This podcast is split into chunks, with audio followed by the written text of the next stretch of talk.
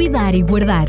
Um programa sobre gestão, tendo por base os ensinos bíblicos, com exemplos práticos para nos ajudar a gerir melhor todas as áreas da nossa vida.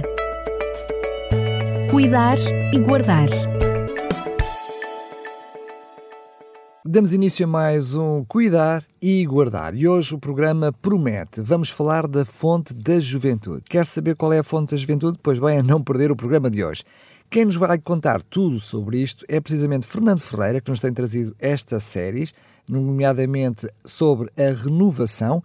Eu, desde já, estou com bastante curiosidade e a pergunta não podia ser mais direta. Então, qual é a fonte da juventude, Fernando Ferreira? É isso que vamos, ao longo da nossa dissertação, tentar perceber e compreender. Porque muita gente anda à procura desta fonte.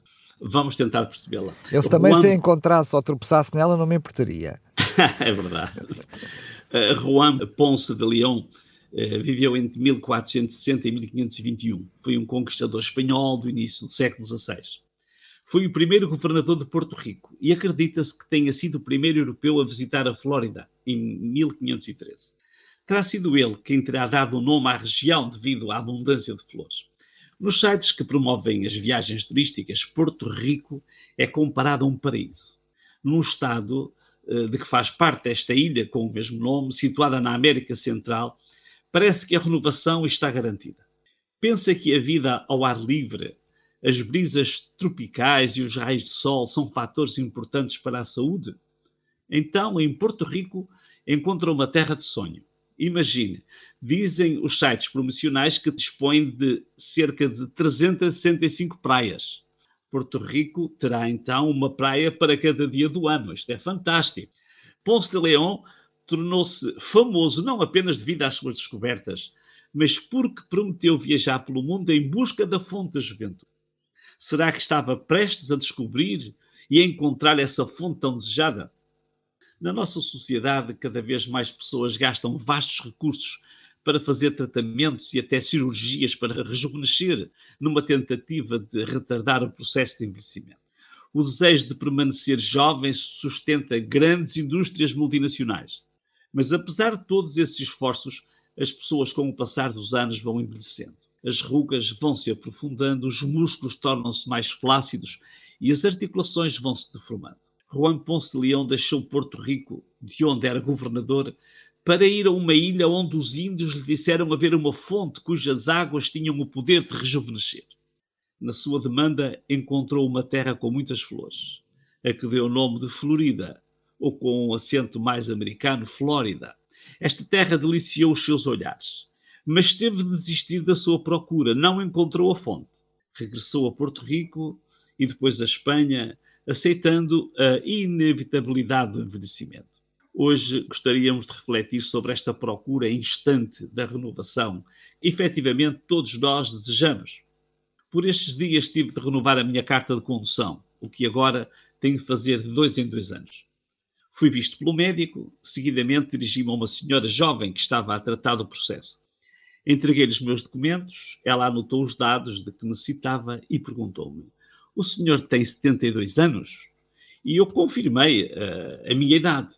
Ela disse-me: Quando olhei para si e para os seus documentos, fiquei em dúvida e comecei a fazer contas num papel. Não estava a acreditar que tivesse 72 anos. Entretanto, entrou um médico e ela comentou: Doutor, já viu este senhor? Eu não estava a acreditar que tivesse 72 anos. O médico continuou a conversa que já tínhamos tido antes eh, falando sobre os efeitos do estilo de vida, da alimentação, do exercício, do caminhar, o nadar, que produziram os resultados que a surpreendiam. E aquela jovem virou-se para o médico e perguntou: Quer dizer que eu tenho que caminhar? Devido à sua profissão, que obrigava a passar todo o dia sentada à secretária, notava-se que era necessário corrigir ali alguma coisa. Mas a realidade não se alterou em nada. Eu tenho mesmo 72 anos. O meu estilo de vida tem tido alguns efeitos positivos, isso parece inegável. Mas o envelhecimento está garantido e o fim da minha vida está 72 anos mais próximo de quando eu nasci. Claro. Como temos falado em programas anteriores, é nossa obrigação cuidar do nosso corpo, da nossa mente, do nosso espírito, ajudando-nos nos processos de renovação. Mas esta renovação tem limites. Contudo, o sonho mais íntimo de todos é ultrapassar esses limites. O profeta Isaías escreveu um poema incrível, cerca de 700 anos antes de Cristo. Esse texto, encontramos-lo em Isaías 55, responde à ânsia humana de vida e de renovação constante e eterna. Nesse poema, o sujeito é Deus e diz: Ouçam, alguém tem sede? Venha e beba, mesmo que não tenha dinheiro. Venha, escolha o que quiser de vinho e leite, é tudo de graça.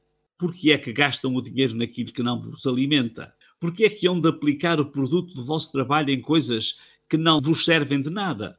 Ouçam bem e dir-vos-ei onde podem obter o melhor alimento que fortalecerá a vossa alma.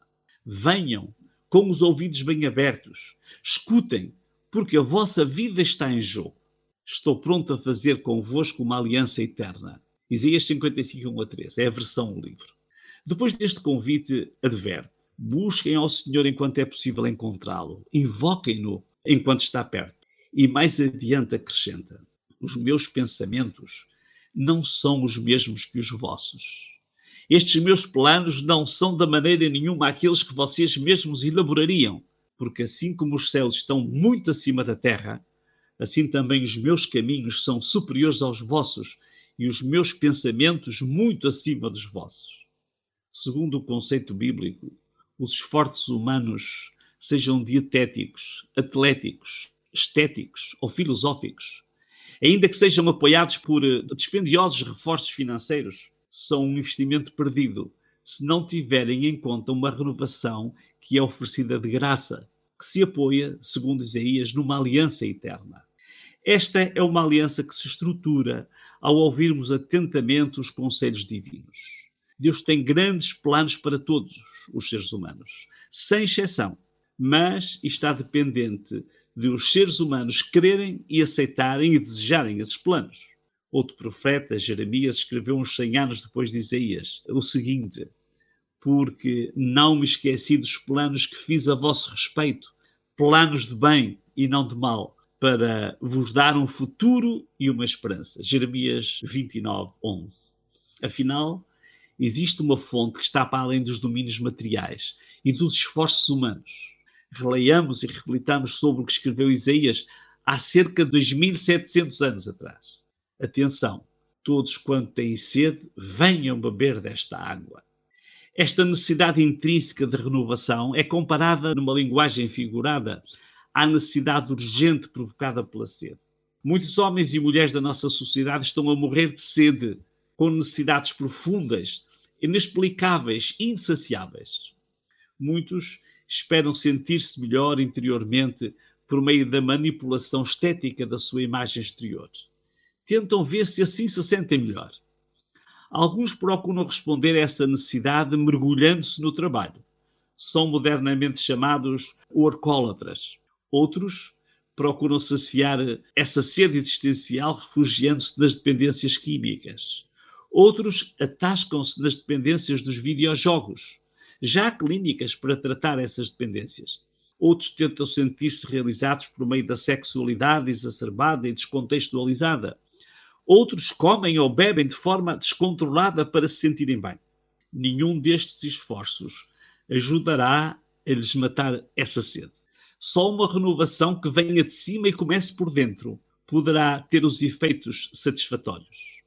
Era uma tarde de calor e Jesus, o mestre dos mestres, estava a falar com uma mulher junto a um poço, nos arredores da cidade de Samaria, e explicou como pode acontecer esta renovação. Usou imagens muito simples. Dizia ele: As pessoas que bebem desta água, queria dizer daquele poço, depressa ficam outra vez com sede, mas a água que eu lhes der torna-se numa fonte sem fim dentro delas, dando-lhes a vida eterna. João 4,14. Afinal, a fonte da juventude, da eternidade, não existe em quaisquer das ilhas encantadoras das Caraíbas, nem em qualquer lugar perdido num dos cinco continentes. Essa fonte de eterna juventude passa a existir quando é implantada dentro de cada ser humano. Esta é uma promessa do Mestre Jesus que não pode mentir, porque ela é verdade. Ele prometeu: a água que eu lhe der torna-se uma fonte sem fim dentro delas, dando-lhes a vida eterna. Não desista de procurar essa fonte, até que ela seja implantada na sua mente, dentro do seu coração, quer dizer no seu pensamento, no recôndito mais íntimo do seu ser. Isto é, cuidar e guardar. Fernando Freire, agora que descobrimos que a fonte da juventude, afinal de contas, está bem acessível, uh, não é preciso procurar, não é preciso procurar muito, e que temos de trabalhar para que ela seja efetiva nas nossas vidas. Temos aqui mais também uma renovação, várias renovações, não é? Esta completa muitas uhum. renovações na nossa vida.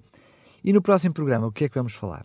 Vamos falar sobre a renovação das forças muitas vezes, quantas pessoas sentem que já não têm força. Vamos pensar como é que é possível renovar as forças. Muito bem. É essa a reflexão do próximo programa. Assim seja. Fernando Ferreira, mais uma vez, muito obrigado e até lá se Deus quiser. Muito obrigado e um abraço para todos os nossos ouvintes e que sintam esta renovação.